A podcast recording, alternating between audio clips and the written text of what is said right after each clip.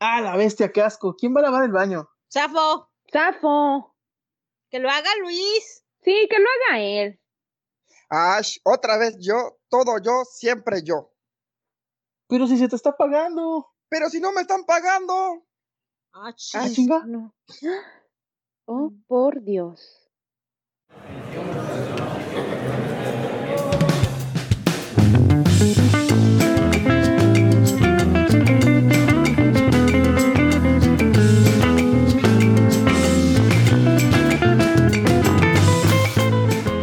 Se diga más. Podcast. Hola amigos, bienvenidos a este su episodio número 11 de su podcast favorito. Soy Lalo y como siempre me acompaña mi amiguísima Katy. La preciosura, la diva, la diosa, la sublime. ¿Cómo estás, mi querida Yayis? Hola amigos, ¿qué tal? ¿Cómo están? Bienvenidos otra vez a un nuevo episodio de No se diga más.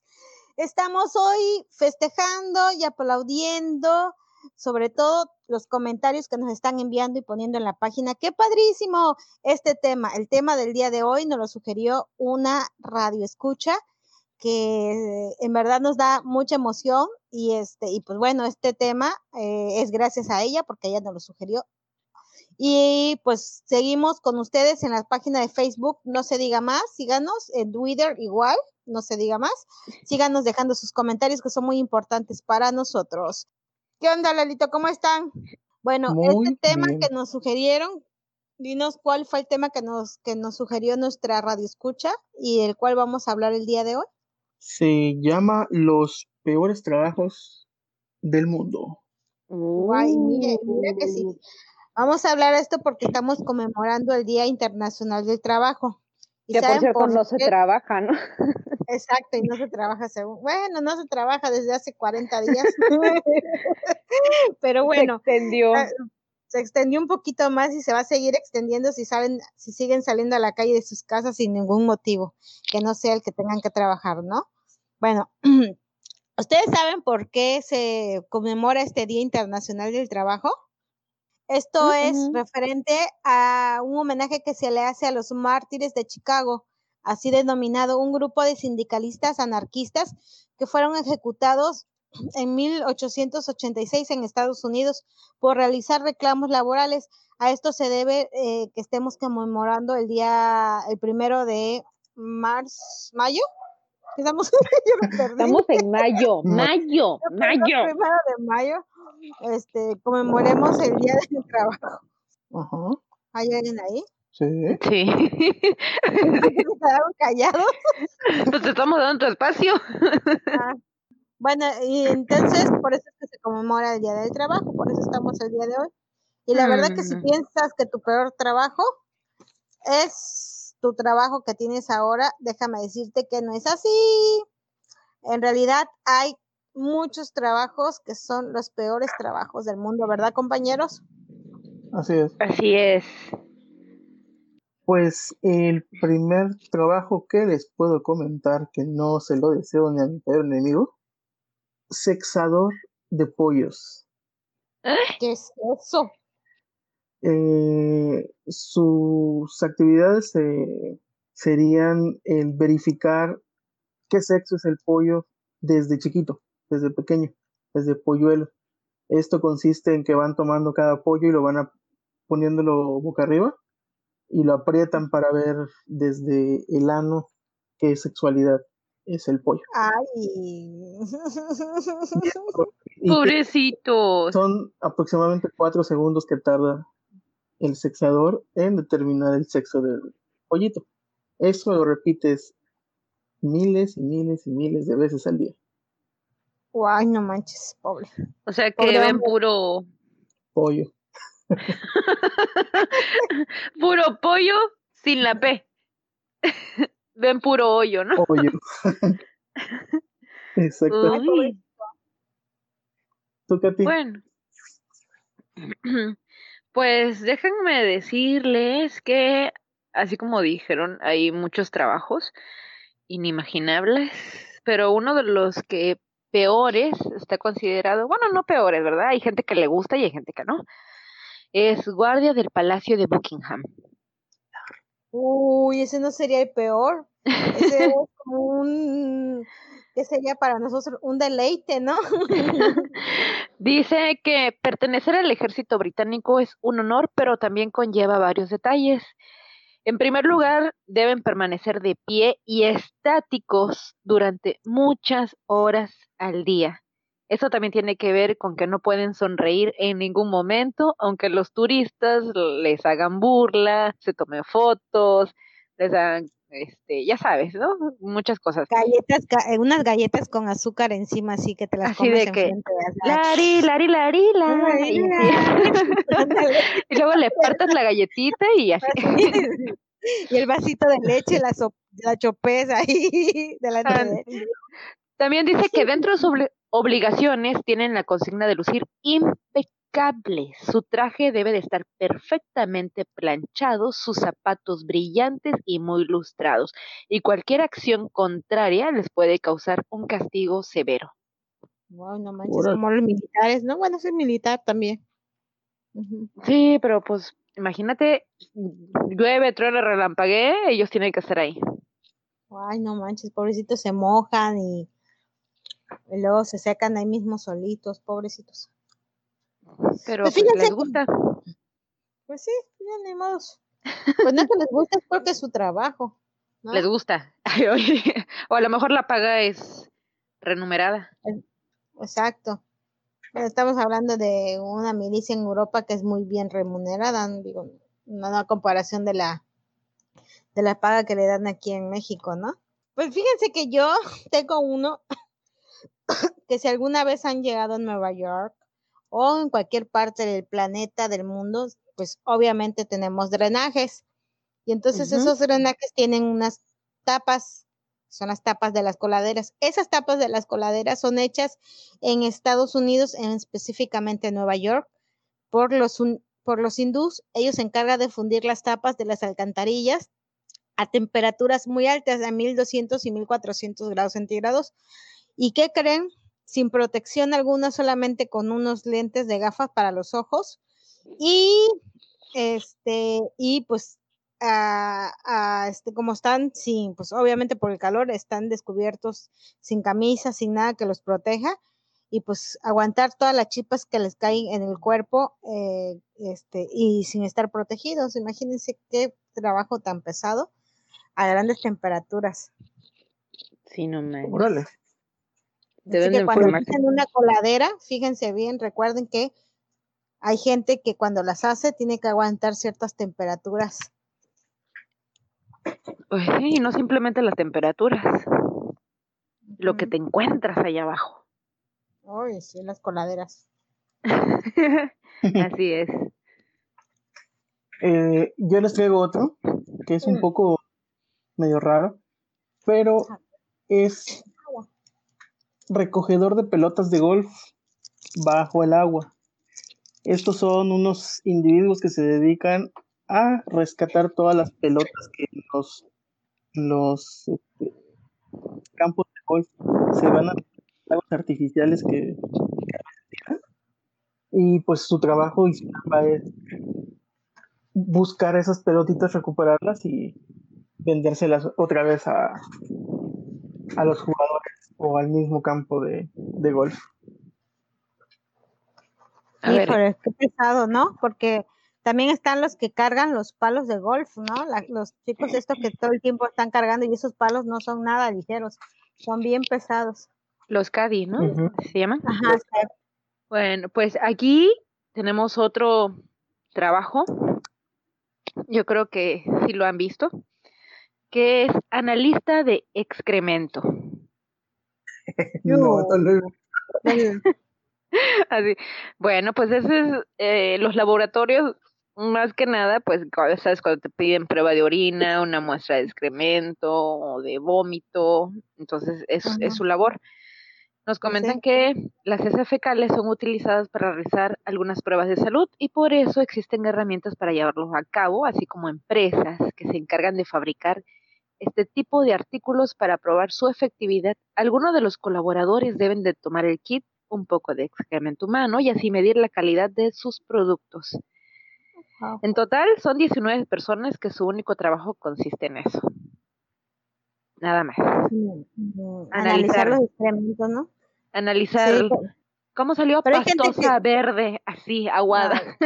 Pero hay gente que lo hace también en los animales, ¿no? De hecho, esa gente eh, son muy bien pagadas. Los que analizan el excremento de animales también son muy, muy bien pagados. Tengo entendido, ¿no? Sí, son analistas. O sea, de que les pagan, les pagan. Pero el punto es que mucha gente con el olor pues no están acostumbrados o sí les desagrada bastante. Bueno, yo ¿Cómo con el tema no estoy acostumbrada. yo, ya- ya- yo dije, o yo agradezco Qué bueno que mucho no a estudiaste algo para la salud. Yo que no estudié nada para las... Sí, no, yo sí soy bien chillona para las cosas esas. Pero bueno, sigamos con el tema. Yo les tengo uno, precisamente hablando de you. Digo, no lo digo es- despectivamente porque todo trabajo es un trabajo honrado. Y bueno, mientras trabajes, pues obtienes unos ingresos legalmente, ¿no? Eh, yo les tengo el de embalsamiento. ¿Sabes cuál es ese? Esa es una práctica para evitar la putrefacción de los cadáveres. Es cuando estas, cuando el cadáver, pues ya los dan por, ahora sí que por muerto, obviamente. Entonces, esta persona se encarga de terminar de reventarle los intestinos o lo que no se ha reventado muy bien por dentro, sacarle los líquidos, vaciarlo, este, o sea, evitar que todos, todos los organismos que le quedan ahí, quitar, o sea, ya que, que sacarlos todos, pues, para que esta persona, pues, al momento de que sea velado, pues no, no empiece a sacar olores fétidos ni nada de esto, que es el que le empieza a poner ya los algodoncitos y eso. Y también hay otro especialista después de este, ¿no, Lalo? Sí, hablando de del embalsamador, Ajá. este, existe otra, otra profesión llamada eh, tanatopractor, que es la persona que se dedica a la preparación y el maquillaje de los difuntos antes de ser expuestos para que las personas puedan velarlas, digo, verlas o dedicarles algún tiempo de, de luto antes de su entierro o incineración.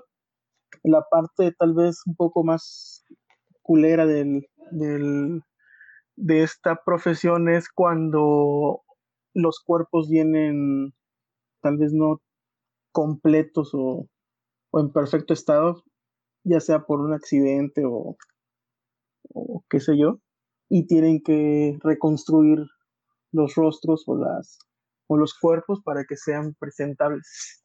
O sea, los maquillan, los dejan como nuevos. ¿no? Sí.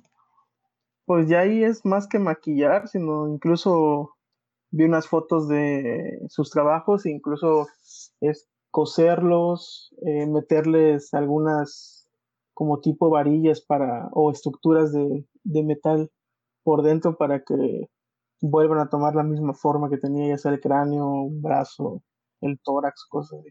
Sí, no sabía eso. Uy. Es como no si fuera una reconstrucción. ¿Cómo le llaman a estos?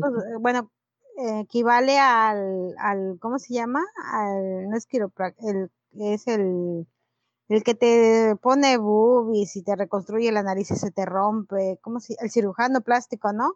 Ujú. Pero para los muertos. Oh. Ay, qué cosas. Hablando de embalsamamiento, embalsamiento, embalsamamiento, ya estoy hablando. Embalsamiento, me, me, me dejó así en shock. ¿Y cómo se llama el otro? Tanatopractor. Eso. Sí. Me suena omeprazol. la palabra. Ajá. Ah, Bueno, aquí tenemos otro, ya no, hablando de, de muertos, no precisamente de muertos, pero pues, eh, ser actor de una casa embrujada. Uh, Este, Sí, den- dentro de los trabajos así peores. Porque dicen que ir a los parques de diversiones y meterse a la casa del terror o las casas embrujadas puede resultar una experiencia muy interesante. Pero las personas que se disfrazan diariamente de esto les parece muy poco agradable porque deben maquillarse con pinturas que a la larga le resecan la piel, portar disfraces y ropa un poco incómoda. Eh, imagínate el calor o, por ejemplo, alguna escoriación que tengan por ahí. Y por si fuera poco, deben de asustar a la gente y aguantar los gritos y la forma de reaccionar de algunos visitantes que muchos de esos terminan en golpes o empujones. Pues yo Mm. les voy a contar una pequeña experiencia acerca de, de este tipo de temas. Como saben, pues soy actriz. Y entonces uno de mis trabajos también no es, este, es pues ir a muchos castings. Y en una de esas me tocó ir a un casting para Six Flags, esta cadena nacional de, de juegos, ¿no? Y resulta que, bueno, de entrada son como no sé cuántas horas de, de espera, porque se llena cada vez que sale el casting para el Día de Muertos, para Halloween, se llena porque todo el mundo quiere estar en Six Flags, porque en algún momento pagaban muy bien. Entonces, la vez que me tocó, fue hace como dos años, tres años creo que entré al casting, alguien me habló y me dijo que si quería estar ahí, y yo dije, ah, sí, claro. Y ya fui y este, hice el casting. Resulta que llegó el casting y este, y bueno, hacer fila de tantas horas. Llegué, entré, hice el casting y habían como más de 30 personas de, de, de jurado para poder entrar al gran espectáculo que es muy nombrado, de hecho lo pasan a nivel nacional el, comercial, ¿no? De no te pierdas este la casa embrujada y, y el espectáculo de Halloween del Six. Entonces habían como 30 gentes y yo dije, wow, qué importante es. Y este, y dije, bueno, va, me lo aviento. Y cuando quedé, me dijeron, bueno, ¿estás dispuesta a, este, a, que, a que te pongamos, eh, bueno, maquillaje y a que uses también, este, máscaras de silicón y, y, este, y caracterizarte con, con silicón y todo esto, pero no silicón de, de pegar, de, con el que Sí, pegas prótesis. rodillitas, sino otro tipo, ¿no? Para el, para el rostro. Y yo dije, pues sí, no hay problema. Y bueno, tus horarios son, entras a las 12 del día y, ter- y sales a las 12 de la noche. O sea, entras a las 12 del día porque te tienes que caracterizar de tres horas de caracterización y más aparte, a partir de las 3 de la tarde y pues ya hasta las 12 de la noche que cierra el parque, este, pues ya te vas a tu casa como puedas, porque Six Flags, bueno, los que la conocen, pues está un poco retirado y no hay metro ni transporte público. Y salir a las 12 de la noche, pues menos, tienes que pagar un Uber. Y bueno, el caso es que dije, bueno, pues hasta ahí está chido, digo, no hay problema, me aviento la temporada porque son tres meses. Empiezan desde octubre y terminan como en diciembre, ¿no? Y dije, bueno, va, y cuando viene lo bueno, que es lo de la paga, pues entonces dicen, bueno, es que te vamos a pagar 250 pesos por día. Y dices, ¿qué? 12 horas por 250 pesos por día. Y es cuando dices, wow, es un trabajo muy difícil. Apoyando tu, tu teoría, este, gatita. De la de estar eh, maquillados con la ropa y así.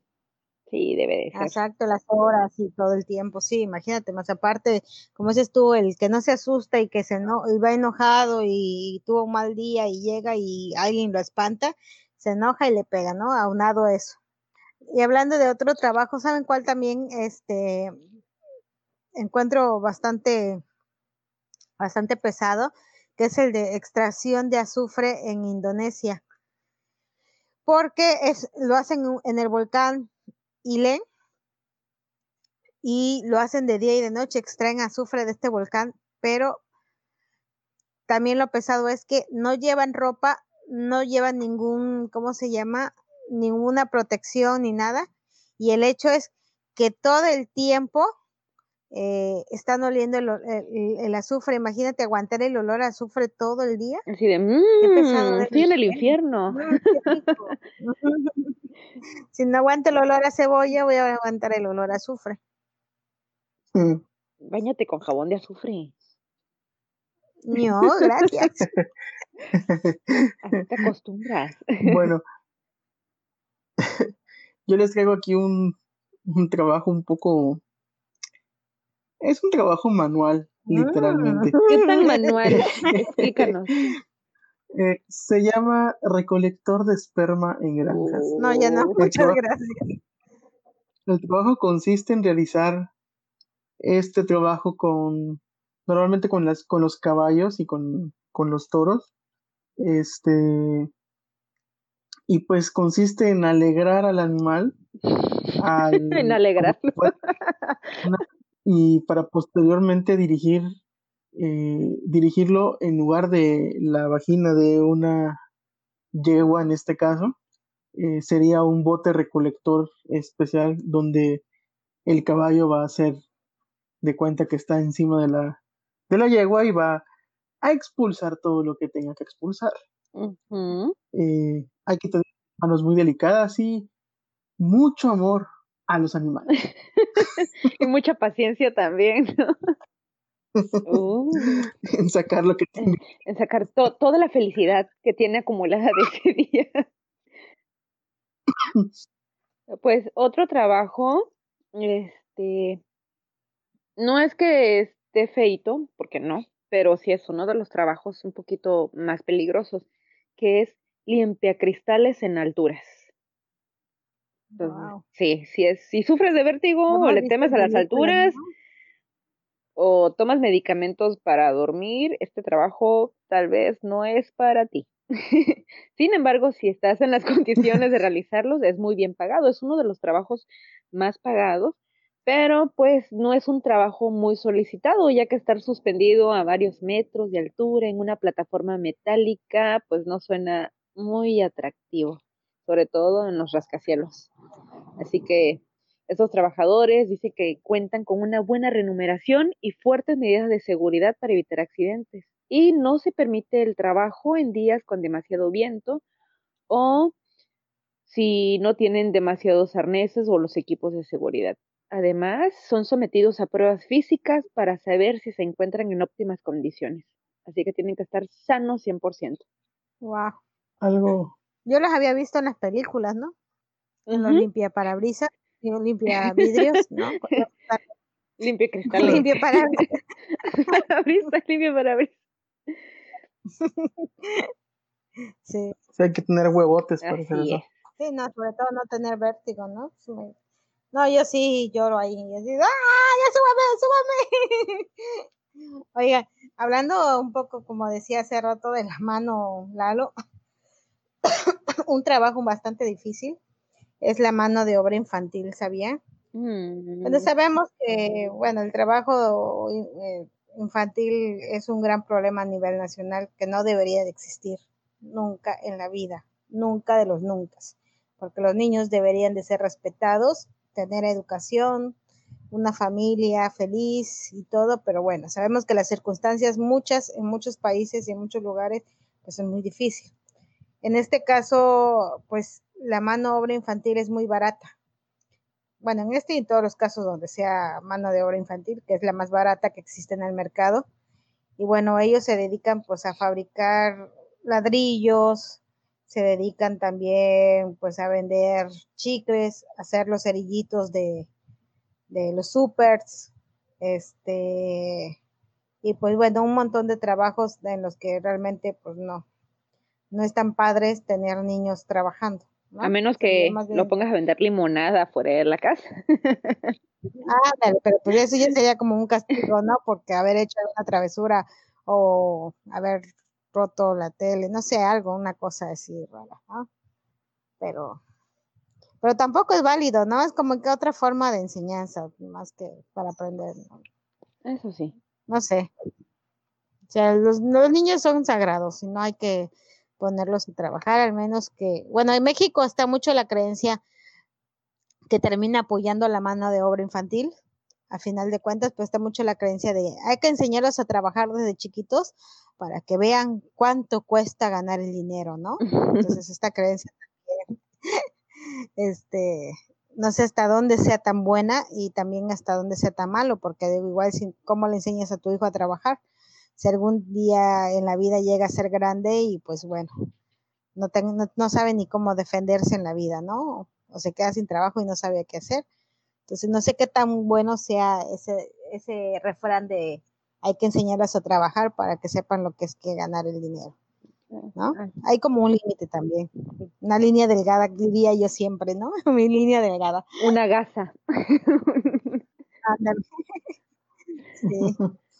Pues les traigo mi última este, profesión y es una profes- profesión que le va a encantar a Yajaira. Mm. Este, y se llama limpiador de baños portátiles masivos.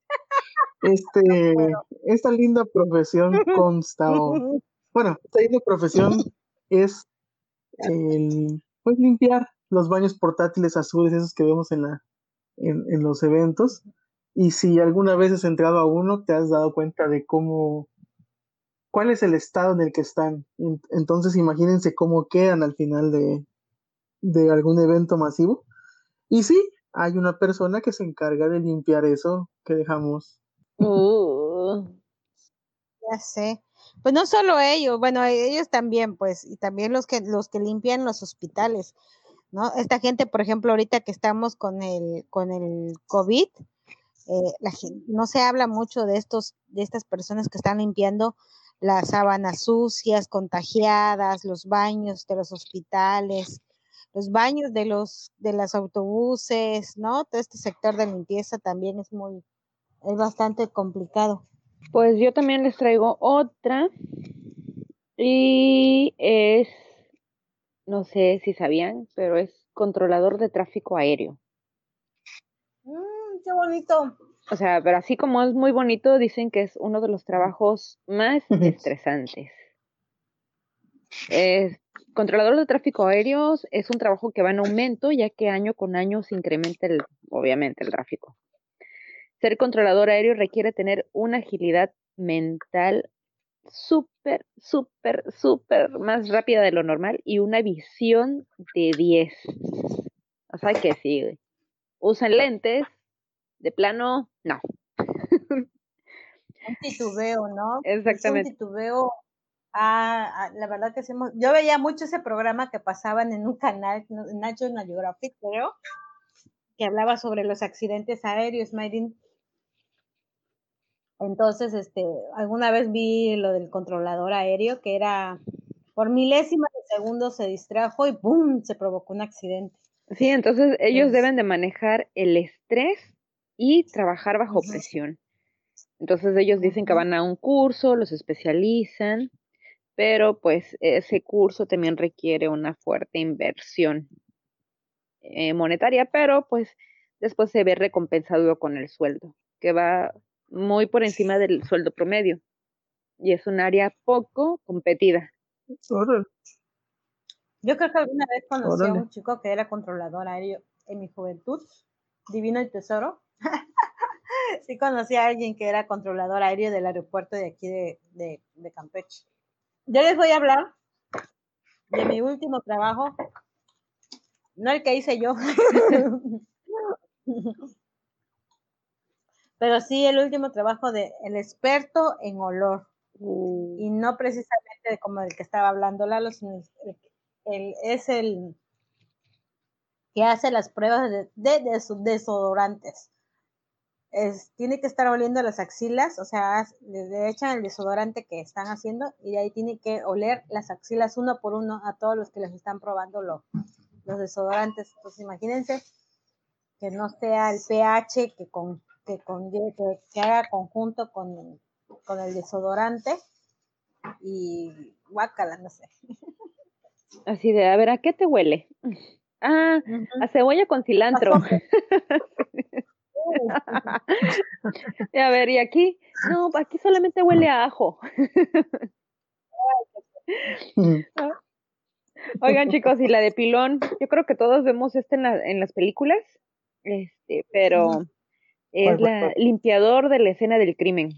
Ah, sí. Dice, normalmente dicen que parece de película, pero es un oficio como otro cualquiera, sobre todo con en países con altas tasas de criminalidad, cosa que aquí no pasa. Ahorita todos están guardados con la cuarentena, afortunadamente. Y sobre todo es un servicio súper necesario, sobre todo cuando hay personas heridas o peor aún, que son asesinadas y hay que limpiar todo ese desorden. Imagínense. Pero se imagina en, est- en Estados Unidos, ¿no? Porque aquí Aquí el también. charco de sal. Aquí lo hace la dueña de la casa. lleva el muerto, que lo hace la dueña, eh, al que va y limpia su patio, que donde dejaron el muertito. ¿Qué le traigo, doña? No, pues tráeme un Clorox, por favor, ahí para... Y no y cloro para limpiar la sangre. Y un fabuloso para que huela a lavanda. ¿Cuál fue su primer trabajo? Hablando de trabajos. Yo di clases en la INEA. Ah, yo también, fíjate, Di clases en la INEA. clases de, de regularización, ¿no? Yo le daba a los niños de primaria. No, me tocó de secundaria. Así que ahí tenía ¿Cómo que... de de secundaria y de gente que apenas iba a comenzar a leer y a escribir. Pero de primaria casi no. Oye, a mí me tocó, por mi primer, mi primer trabajo fue en una librería. Yo creo que ustedes la conocen porque es una librería aquí en Carmen. Creo que fue una de las primeras librerías de Ciudad del Carmen. Este, que se llamaba Sierra, o se llama, no sé si existe aún. Ah, sí, creo que está ahí por el Male. Antes estaba enfrente del Teatro de la Ciudad, bueno, antes que hicieran el Teatro de la Sí, Ciudad. me acuerdo. Tenía yo como 17 años. Amo tu inocencia. como mi inocencia. Pero nada más duré una semana. Porque tenía 17 años. Fui a pedir trabajo así de, ¿me da trabajo? Y el niño me dijo, sí, está bien, hija. Y hablando de trabajos peores, digo, no fue mi peor trabajo, pero porque aún recuerdo el olor de los libros, pero sí era limpiar todo el día los libros y acomodarlos, ¿no? Sí estaba bien cabrón porque, bueno, entraba desde las 8 de la mañana, 9, no recuerdo bien. Salía a las 2 de la tarde a comer y regresaba a las 4 de la tarde hasta las 8 de la noche. Y con ya, olor este, libro. Como decía, ajá, acomodar, a limpiar todos los libros, quitarle los polvos y acomodarlos, nada más eso así. Eran polvito de hadas. Ajá, polvitos de hadas. Entonces, realmente ese era mi trabajo, pero yo lo que hacía era llegar, a, me iba hasta el rincón y me ponía a leer. Agarraba el libro y ahí me ponía a leer. Leías el los- de Sad, ¿no? Y cosas así. No, me leí la del perfume, o sea, en una semana me leí como seis, siete libros. Me leí la del perfume, me leí que me... una abreviación del Quijote, un chingo de libros ahí. Pero cada vez que escuchaba los pasos, hacía como que estaba limpiando. Dejaba yo mi, mi dedo metido en la hoja donde me quedaba y así como que estaba yo limpiando el, el libro y ya nada más se asomaba, se asomaba a verme qué estaba haciendo y ya se En realidad estabas limpiando hoja por hoja. Eso es lo que no le dijiste al dueño. Ajá. Hoja por Pues- hoja. Otro trabajo Ah, que hice fue trabajar en una de películas, un blockbuster, ya no existen, ¿verdad? Ay, los fines de semana era lo más estresante para mí, porque llegaba gente a- iba ahí, a devolver películas, había que acomodar películas, limpiar los casilleros, bueno, los anaqueles, acomodarlas por orden alfabético, los estrenos donde iba. O sea, todavía si me preguntas, todavía recuerdo cómo estaban acomodadas las películas. en serio. así tu trauma. Y luego la gente así es, no tienen, no, puedes buscarla ahí, sí, pero no está, no está, no está. Y no, luego era escanear películas, acomodar, o sea, realmente se cerraba la tienda a las 10 y tú salías como entre 12, 1 de la mañana. Wow, de acomodar todo. De acomodar todo, de dejar impecable todo para que al día siguiente, que fuera sábado o domingo, estuviera peor de lo que estuvo el viernes. Oye, pero te daban películas gratis. Sí, me daban seis rentas a la semana, pero no incluían las de estrenos. Así que imagínate cuántas películas me eché. Sí, es, y Pero gratis te las daban o con descuento. No, no, no. Descuento de te las daba este gratis. Las de estrenos si te Ah, llevabas, eh, sí te las cobraban. ¿Qué te pasa? No entraba en tu en tus películas. no fue poca. Sí. Y obviamente, pues no era un trabajo así que tú dijeras, ay, que fue bien pagado, me daban esto, pero pues al menos el dinero que me daban lo utilizaba yo para las copias en la universidad y el transporte. Hablando de, hablando de, de, de blockbuster y de películas, este, y algo ameno al día del trabajo, y yo les traigo una recomendación de una película que se llama Quiero matar a mi jefe. Esa peli es una película de Con Jennifer del Aniston, 2011, ¿no? es comedia, con Jennifer Aniston y Jason Bateman. Y está, está algo vaciada, sí la está vi. algo chistosa. Está bueno. Este, para que conmemoren este primero de mayo con algo temático a- o alusivo al Día del. Trabajo. Yo les quiero recomendar la de, ¿cómo se llama? En la búsqueda de la felicidad. Es una película bastante vista, ¿no? La búsqueda de la felicidad con Will Smith. Esa, Ujú. véanla. Igual otra película que creo que habla de trabajos es la de Tom Cruise, Jerry Maguire, que, que dice, Ah. ya, ya no quiero, y se va a hacer su propia compañía. Eso está muy interesante. Muy bien, muy bien. Mi Este, nos última más. recomendación que les quiero dar, si están buscando trabajo, la gente que se ha quedado desempleada, les sugiero que lo que hagan es renovar su currículum y busquen los nuevos formatos de hacer currículums, porque ya hay nuevos formatos, son mucho más accesibles y más- un poco más abreviados. Pero pues pueden buscar una plantilla en, en, el, en San Google y, este, y ahí pueden bajar su nuevo formato de, de currículum para que ya no empiecen con tres, con 100 hojas, ¿no? Y, este, y sea más factible que busquen trabajo, eso sería padrísimo, les ayudaría más posibilidades de encontrar trabajo. Ahora sí, no se diga más. Besitos. Adiós. Hasta hasta luego y recuerden escribirnos en las páginas, en la página de Facebook o en nuestro Twitter, eh, dejarnos comentarios. Y pues nos despedimos. Sí, Espero tengan ya- una ya linda semana. ¿Ya? ¿Ya acabamos el programa? Ay, así como Barbie, ¿no? Nos vemos. Los amo. Adiós. Adiós. Bye. Adiós. Esto es una producción de SEAL Podcast.